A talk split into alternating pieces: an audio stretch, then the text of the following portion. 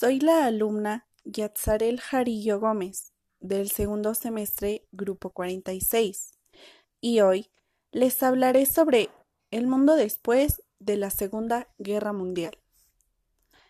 El primero de septiembre de 1939, Adolfo Hitler invade Polonia.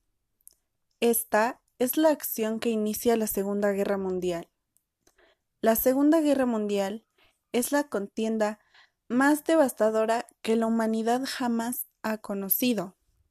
Pero para entender cómo se llevó este punto, debemos regresar algunos años atrás, por lo menos al final de la Primera Guerra Mundial. El Tratado de Versalles había puesto fin a la Gran Guerra y la Gran Alemania había salido muy perjudicada tras perder territorios y hacerle impuestas desproporcionadas compensaciones que debía pagar a los vencedores. Los alemanes necesitaban un líder que los guiara como pueblo y que les hiciera recordar tiempos pasados. Por eso surge un tipo como Hitler un pintor frustrado que supo canalizar la rabia y los anhelos de todo un país. Si se puede decir algo bueno de un villano como Hitler, es que era un gran orador y un maestro de la propaganda.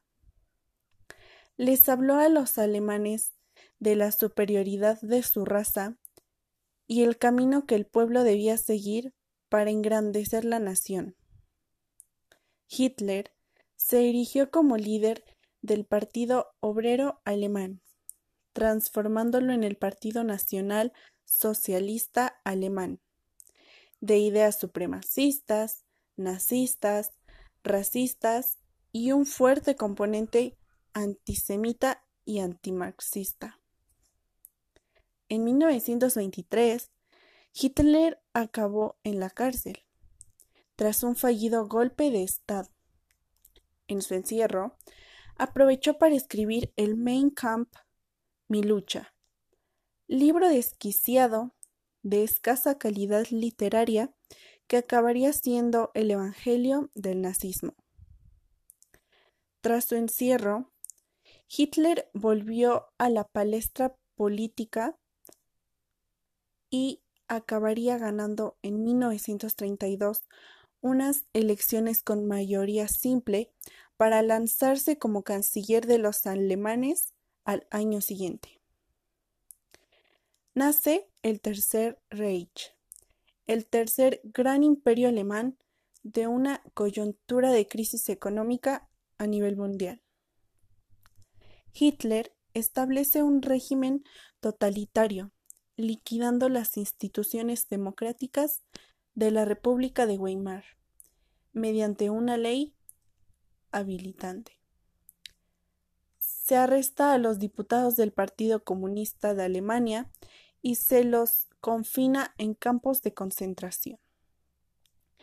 La persecución de los judíos por parte del nazismo se convierte en una política activa. En el año de 1938 empezó a poner en práctica su política de expansión territorial, incorporando a Austria en sus dominios. Ese mismo año, Hitler amenazó con desencadenar una guerra europea, a menos que los Sudetes, una zona fronteriza de Checoslovaquia, fueran cedidos a Alemania. Para resolver el asunto, se reunieron a platicar alemanes, franceses, ingleses e italianos. El primer ministro Chamberlain y su homólogo francés ceden con tal de que no haya conflicto. Al año siguiente, Hitler no cumple con su palabra y ocupa el resto de Checoslovaquia, invadiendo varios países y para tenerlos a su dominio. Hubo muchas consecuencias sobre este conflicto armado, entre ellas la muerte de más de 60 millones de personas, por lo cual entre esas personas habían judíos que fueron torturados en campos de concentración y exterminio. En mi opinión, yo estoy en contra sobre lo que pasó durante la Segunda Guerra Mundial, ya que fue muy desgarrador y triste ver a las personas morir.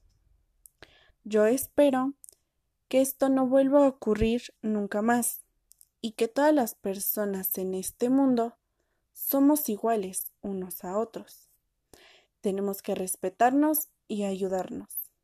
Solo así, con solidaridad y generosidad, podemos vivir en paz. Gracias.